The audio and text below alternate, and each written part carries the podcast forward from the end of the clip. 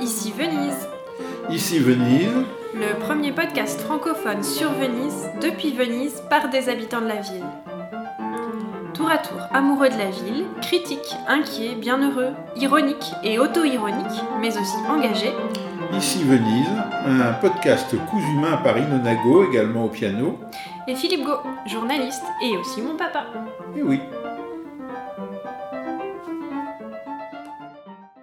C'est toi qui dis bonjour Alors bonjour chères auditrices et chers auditeurs d'ici Venise. Salut Philippe Bonjour Ilona, bonjour à toutes et à tous. Qu'est-ce qu'on fait là? Bien, on est en train de probablement enregistrer le premier épisode de la saison 2022 du podcast Ici Venise. Incroyable Ça On a l'air au- difficile, on a dû faire la fête là dans les jours qui précèdent. Même. Non, même pas. Hein.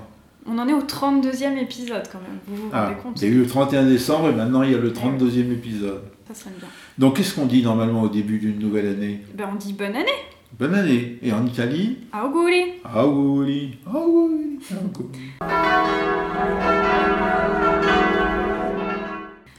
Bon, alors, il faut bien dire que le début de cette année 2022 euh, ressemble un peu à la fin de l'année 2021, en ceci que le grand sujet euh, qui domine l'actualité, c'est, ça reste, c'est toujours euh, la pandémie, euh, l'épidémie, on appelle ça comme on veut, euh, au Covid-19, 20, 21, 22, enfin avec toutes ces variantes.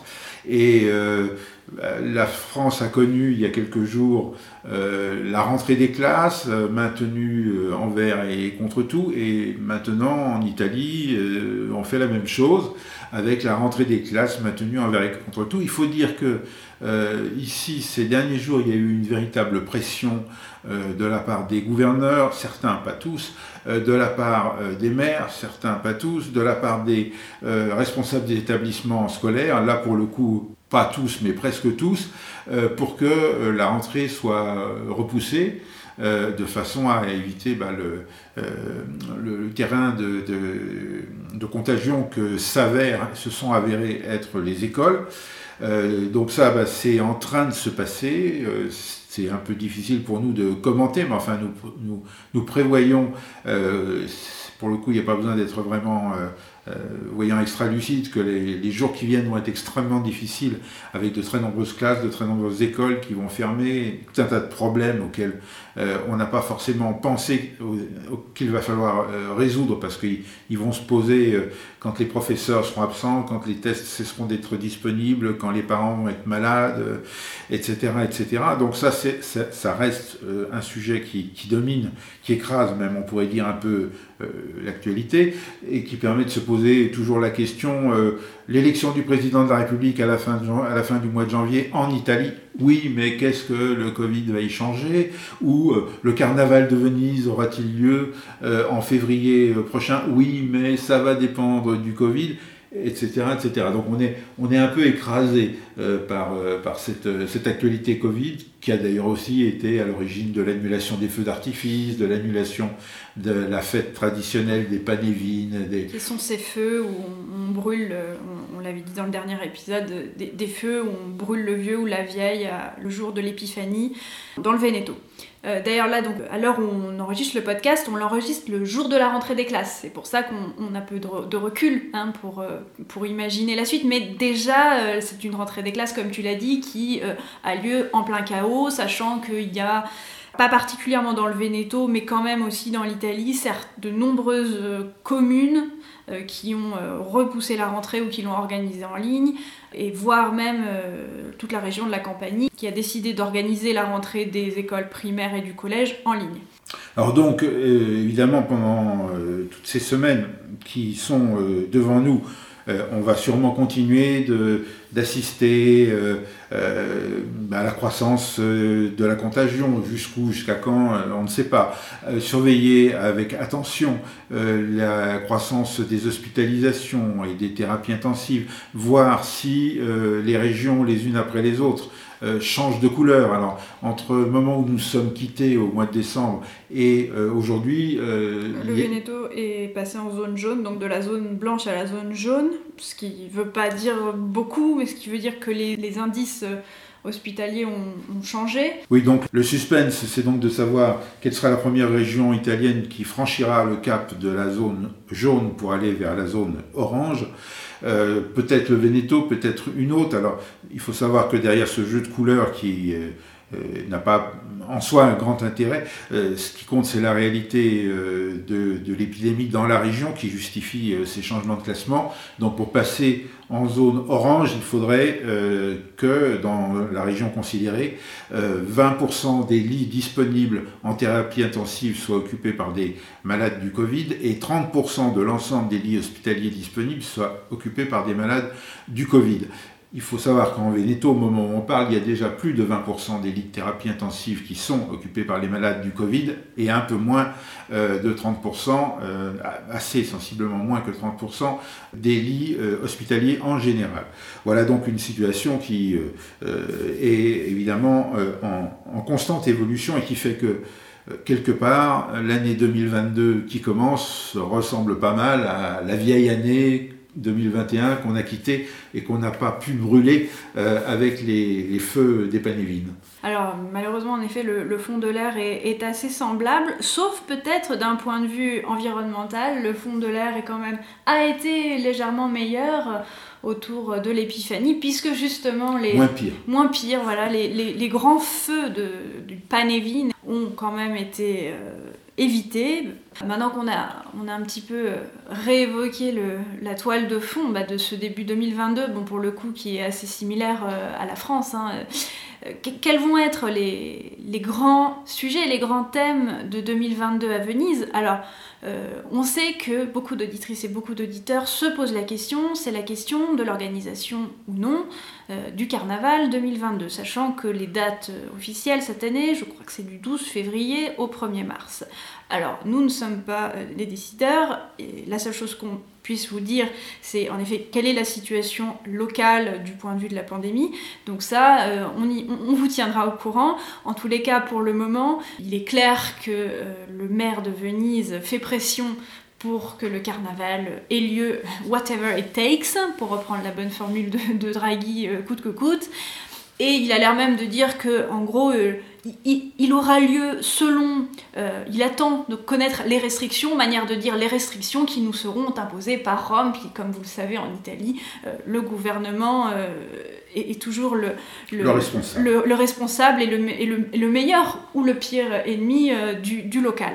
Bon, d'ailleurs, dans le cas de la pandémie, parfois c'est un peu le contraire, c'est-à-dire que il peut y avoir des pressions au contraire de la part des gouverneurs régionaux pour demander des fermetures, notamment la question des écoles, euh, et c'est au contraire le gouvernement qui force le, maintien de l'ouverture. Oui, on a un bon exemple de ça, euh, vénitien pour le coup, avec la, question des transports publics euh, et de l'accès aux transports publics, puisque vous savez peut-être que dans le cadre des réglementations qui sont en vigueur actuellement en Italie, dans les prochains jours, on ne pourra plus prendre un moyen de transport public sans avoir le Green Pass renforcé, c'est-à-dire celui qu'on obtient euh, par, la vaccination ou la guérison, euh, du Covid. Et donc les personnes qui n'ont pas voulu ou pas pu se, faire vacciner ne pourront plus utiliser les transports en commun en se prévalant du résultat euh, d'un simple, simple test. Et ça, c'est une décision nationale. Et donc le maire de Venise euh, s'est positionné pour demander une dérogation euh, à cette euh, mesure pour les habitants de ce qu'on appelle ici les îles mineures de la lagune, lesquels habitants, pour se rendre d'une île à l'autre et de leur île éventuellement au centre historique de, Venise, par exemple les habitants de, Murano, eh bien, ne pourraient plus se, rendre dans le centre historique n'ayant pas le fameux Green Pass renforcé, et donc ça pourrait par exemple euh, empêcher les enfants des écoles qui souvent sont scolarisés en dehors de leur île euh, de euh, poursuivre leur, la formation scolaire sous, sous tout un tas d'autres réserves liées aussi au Covid. Et donc voilà, arrive la dérogation. donc en gros, c'est le scénario classique. C'est Rome impose une mauvaise mesure, en tout cas pas adaptée à la spécificité de Venise.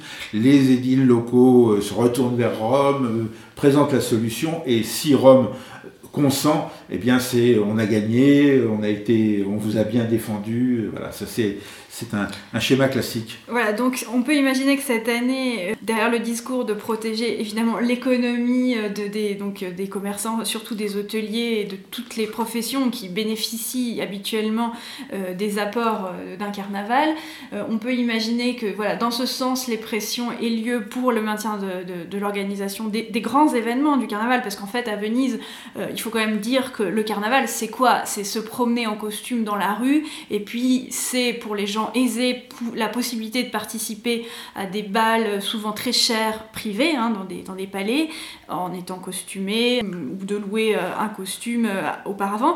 Et que les deux principaux événements du carnaval public c'est sur la place Saint-Marc c'est euh, le vol de l'ange et euh, le vol euh, d'Elle Marie.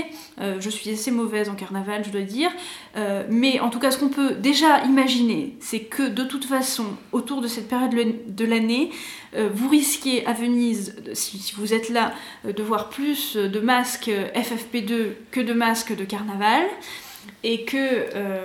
Ce sera le masque de la peste 2022. Oui, bon, ça voilà, c'est assez banal, mais que en plus de cela, j'ai vu il y a quelques jours dans la presse, les médecins, alors un certain nombre de médecins ont écrit un, appel pour, alors sous la forme un peu de, la boutade, de dire qu'il serait plus judicieux d'organiser le carnaval cet été. Évidemment, c'est un peu une blague, comme une manière de dire euh, organisons le, Noël le 25 juillet, mais c'est une façon de dire qu'il n'est absolument pas sage euh, de, maintenir le, carnaval et des, conseillers de l'opposition, eux aussi, euh, vont dans ce sens-là, dans le sens de, bah, l'irresponsabilité de, l'organisation. Donc pour l'instant, il est difficile euh, de dire ce qu'il en sera.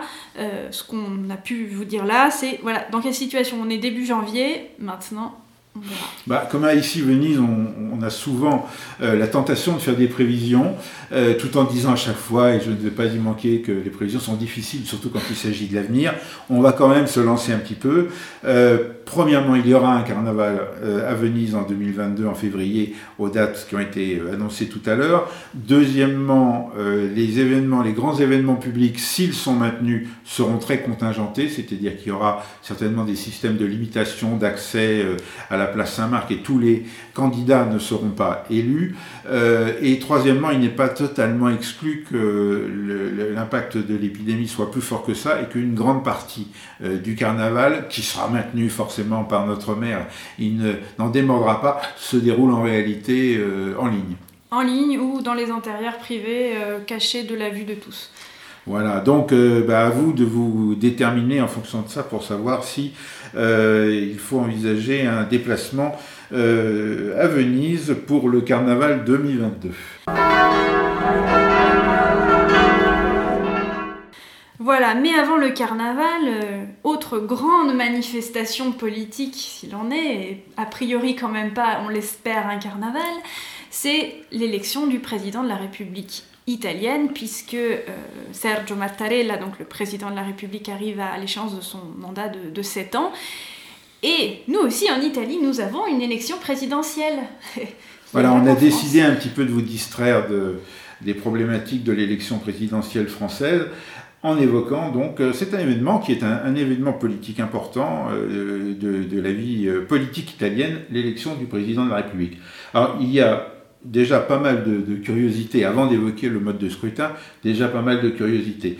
Euh, c'est que le, le, président de la République est élu euh, par le Parlement. Ce n'est donc pas un scrutin euh, direct. Donc ce sont les parlementaires, députés et sénateurs qui élisent le président de la République, ainsi d'ailleurs qu'une cinquantaine de délégués des régions, qui est une manière de, de marquer le poids important de l'institution régionale à l'intérieur du système italien. Il n'y a pas que euh, les parlementaires euh, qui votent. Donc ouais, donc c'est un corps de grands électeurs, euh, de environ 1008 grands électeurs au total. Moi je vais noter 1009, mais... Oui, parce que c'est variable d'une année à l'autre, et puis bon, il y a toujours... Ça dépend des sénateurs à vie, des choses comme ça, parce qu'il y a quelques sénateurs à vie, et bah, le, nombre des sénateurs à vie n'est pas constant. Donc, mm. voilà. Et puis toutes les régions délèguent deux délégués régionaux, sauf le Val d'Aoste, il y a toujours des exceptions dans tous les systèmes en, en Italie qui n'en désignent qu'un seul. Donc voilà, j'ai noté qu'à la prochaine élection, normalement, il devrait y en avoir 1009 euh, grands électeurs. Alors comment ça se passe? Y a-t-il euh, au niveau des quorums? Il y a des quorums à respecter? Combien y a-t-il de tours? Alors d'abord, euh, l'élection se fait dans une euh, réunion plénière commune des deux chambres, puisqu'il y a deux chambres en Italie, la, Chambre des députés et le Sénat. Ces deux assemblées, plus les délégués régionaux, se réunissent à la Chambre des députés. C'est là que se déroule le scrutin. Le premier tour de scrutin, il a été convoqué euh, par le président de la Chambre des députés, il se déroulera le 24 janvier. Euh, en effet, tu parles de quorum, on peut aussi parler de majorité qualifiée nécessaire pour élire le président de la République. Euh, il faut savoir qu'aux trois premiers tours de scrutin, il faut obtenir la majorité des deux tiers. Il faut que un candidat, une personne obtienne la majorité des deux tiers. Alors pourquoi je pinaille sur le terme une personne ou un candidat? C'est qu'il n'y a pas de système de candidature. On n'est pas candidat à la présidence de la République en Italie. Enfin, on peut. Il y a des gens qui en ce moment disent moi je suis candidat à la présidence de la République. Mais s'ils le font, c'est un pur système de témoignage parce que euh, il n'y a pas de bulletin préimprimé il n'y a pas de candidature et pour être élu, il suffit que la personne qui obtiendra la majorité qualifiée, les deux tiers aux trois premiers tours de scrutin, ou majorité absolue pour les tours de scrutin ultérieurs, il faudra que cette personne soit âgée de 50 ans ou plus, de citoyenneté italienne, et non privé de ses droits euh, civiques. Donc c'est extrêmement large. En fait, euh, il y a plusieurs dizaines de millions de candidats potentiels. Voilà, si bien qu'au moment du dépouillement, il y a toujours des grandes blagues sur ah tiens, euh, la Cicciolina a, été élue. Enfin bref, toutes les blagues sont possibles. C'est pas des blagues, c'est qu'en fait les grands électeurs à un moment donné du scrutin, sans doute ne voyant pas Leur candidat la, la, possibilité, oui, d'élection d'un candidat, on, va dire, ou d'une candidate sérieux ou sérieuse, euh, bah, vote pour un footballeur, vote pour un, une actrice, ou Mickey, bref. Voilà. Mais qu'est-ce qui se passe? Premier tour de scrutin, euh, personne il y a une dispersion, une dispersion des voix, personne n'a la majorité des deux tiers. Deuxième tour, pareil. Troisième tour, pareil. Évidemment, entre chaque tour, il y a des tractations, il y a les, grands électeurs se parlent, les chefs de parti euh, parlent euh, à leurs troupes et à leurs grands électeurs. Ils disent euh, bon bah au premier tour Berlusconi n'a pas été élu, bon bah au deuxième tour on vote tous pour Draghi, au troisième tour on vote tous pour etc. Ce qui fait que ça peut durer un certain temps, vous me direz, car avec un système où il n'y a pas de candidat, c'est pas dit qu'au quatrième tour une personne obtienne la majorité absolue. Alors par exemple, en 1971, euh, pour élire Giovanni Leone, il a fallu 23 tours. Et par contre, euh, ça arrive que euh, certains soient élus dès le premier tour, ce qui est fort, parce que obtenir avec le système que je vous ai décrit la majorité des deux tiers au premier tour, ah oui, on a oublié de préciser que c'était un vote à bulletin secret. Donc à bulletin secret, tout le monde fait ce qu'il veut. Donc en 1985, par exemple, Cossiga a été élu au premier tour.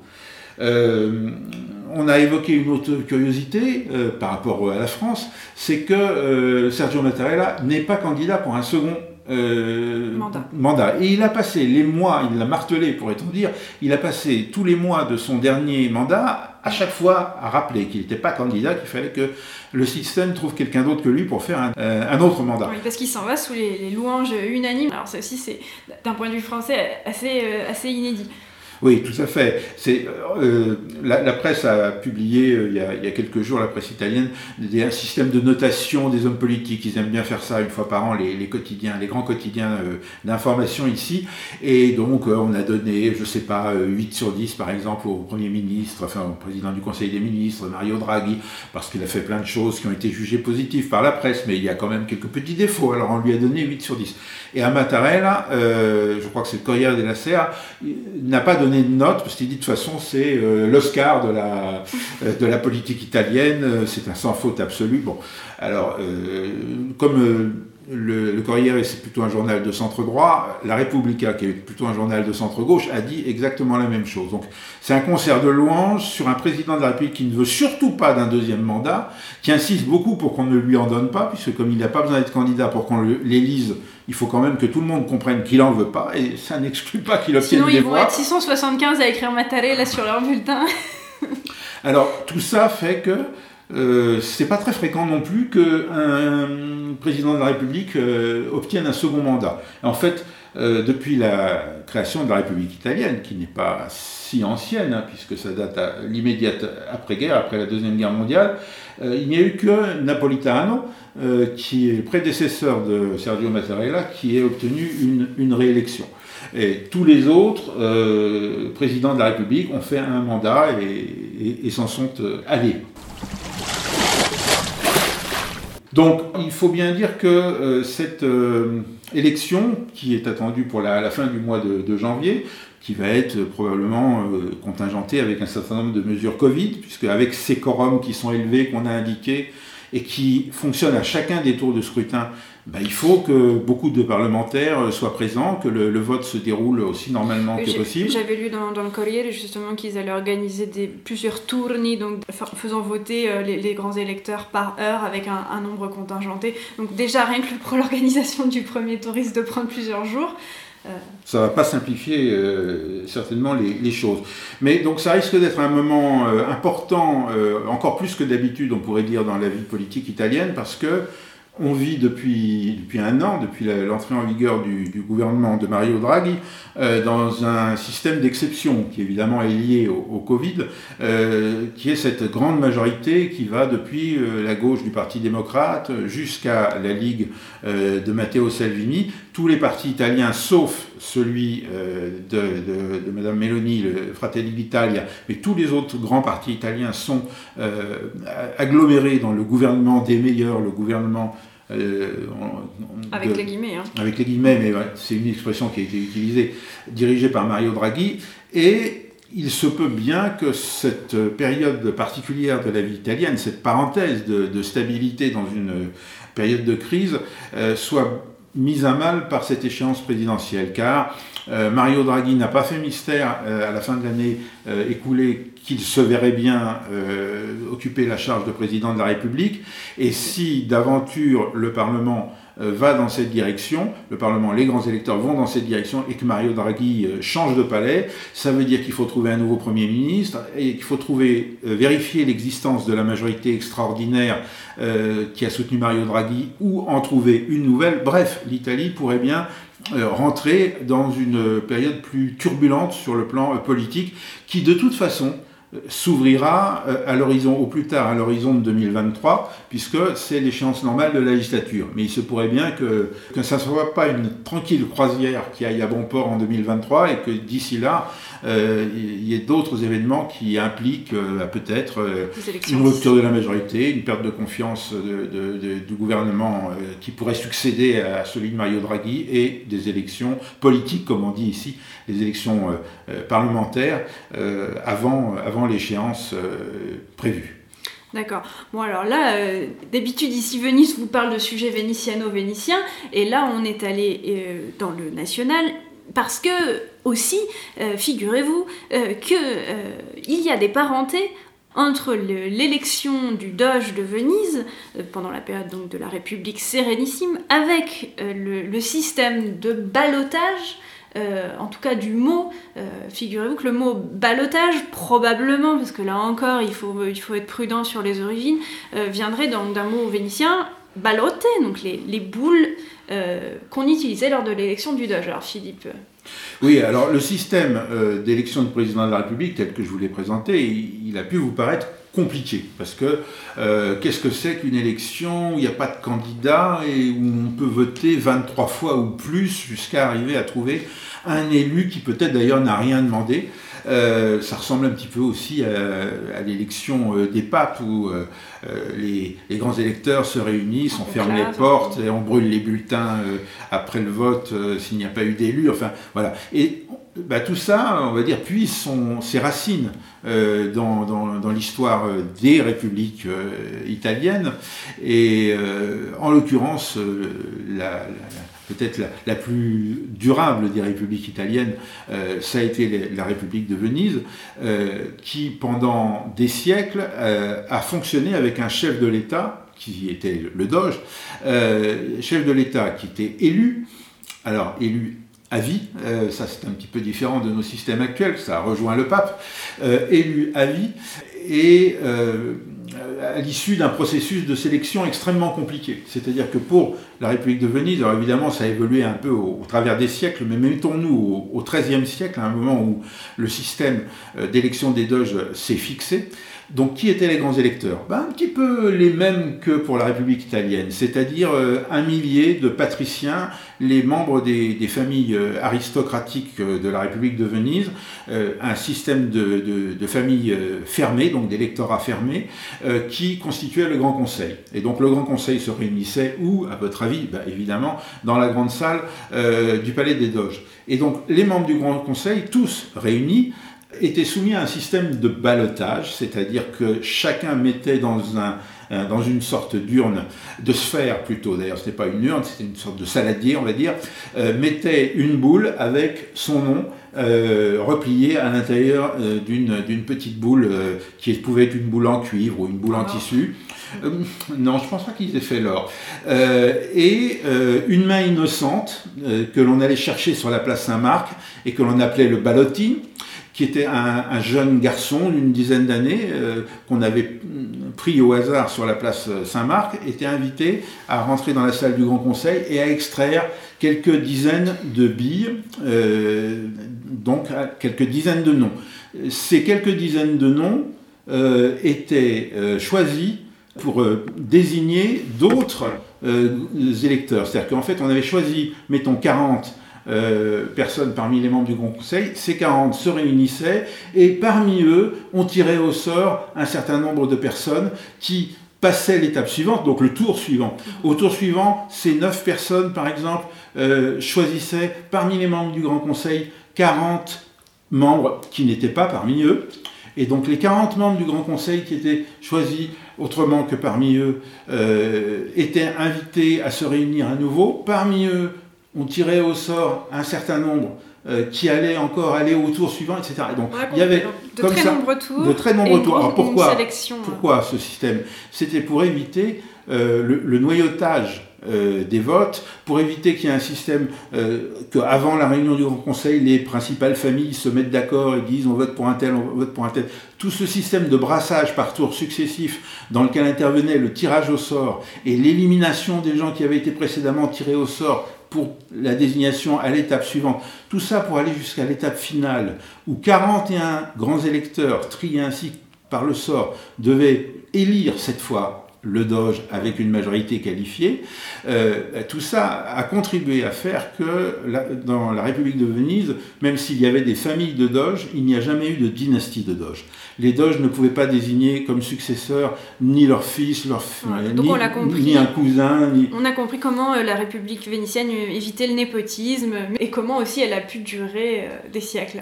On a compris que le, mot de balotage, qui est aussi très utilisé en français, puisque c'est synonyme de simplement une élection à plusieurs tour, euh, et quand on n'obtient pas une, majorité absolue, euh, bah, des ballotés, donc de ces boules euh, utilisées pour, pour la sélection du, du Doge à Venise. Donc ça, c'est comme ça que nous pouvons faire la parenté entre l'élection même du président de la République italienne et, et du Doge vénitien. Donc là, c'est le jeu dans le podcast de trouver le ronron du chat. Oui, et de donner le nom du chat.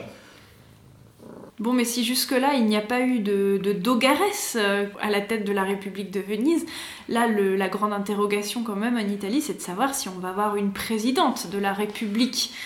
Alors c'est une des possibilités, c'est un des éléments du suspense de, de, cette élection présidentielle. Oui, si bien que la grande blague, c'est de mettre plusieurs noms d'hommes, euh, Draghi, euh, Berlusconi, virgule, una donna, une femme. Voilà, les femmes n'ont toujours pas de nom. Hein ça, pourrait être en effet le, suspense et, l'annonce, si jamais ce suspense était résolu positivement, une femme est élue présidente de la République alors justement, Nous, nous, à Ici Venise, on va donner des noms de femmes potentiellement que, candidates, on a dit il n'y a pas de candidat euh, euh, proclamé, mais qui potentiellement auraient leur chance.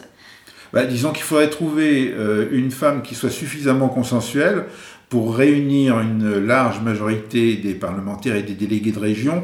Et il faut savoir que si actuellement la majorité italienne, la majorité qui soutient le gouvernement, euh, va euh, de la Ligue jusqu'au Parti démocrate, et donc euh, c'est une majorité très large, il se pourrait bien que la majorité qui élira le président ou la présidente de la République soit un peu plus restreinte et que certaines formations peut-être ne se rallient pas à la candidature. Alors donc, on, va risquer là encore une fois un pronostic. Si c'est un homme, ce sera probablement Mario Draghi. Et si c'est une femme, qui cela pourrait-il être? Alors ça, pourrait être Liliana Segre. Liliana Segre, c'est une sénatrice à vie qui est une euh, survivante euh, du camp euh, d'Auschwitz et qui est une personnalité très populaire et très respectée en Italie. Euh, mais qui n'aurait peut-être pas l'aval de, la Ligue, de Salvini, parce qu'il y a beaucoup de points d'accrochage entre les deux. Et je crois que par contre, déjà, des, parlementaires de, des Cinque Stelle, et donc euh, du mouvement M5S, euh, promettent d'écrire son, son, nom sur le bulletin. Et sinon, il y a aussi Marta Cartabia, l'actuelle ministre de la Justice dans le gouvernement Draghi, qui pourrait être une figure de, consensus. Et qui a été la première présidente de la, Cour constitutionnelle euh, italienne. Donc en effet, c'est une personnalité qui est beaucoup plus effacée euh, que Liliana Segre, qui, a, eu beaucoup d'expositions médiatiques, donc effacée euh, au plan médiatique, je, je, ne me prononce pas par ailleurs, et qui peut-être serait plus une personnalité euh, de consensus. Voilà. Mais encore une fois, je ne sais plus quel est le commentateur de la vie politique italienne disait que à partir du moment où le nom de quelqu'un est lâché dans la course à l'élection président de la République, ce nom est grillé. Donc euh, ah. euh, voilà, nos pronostics, j'espère, ne, ne rapporteront pas malheur.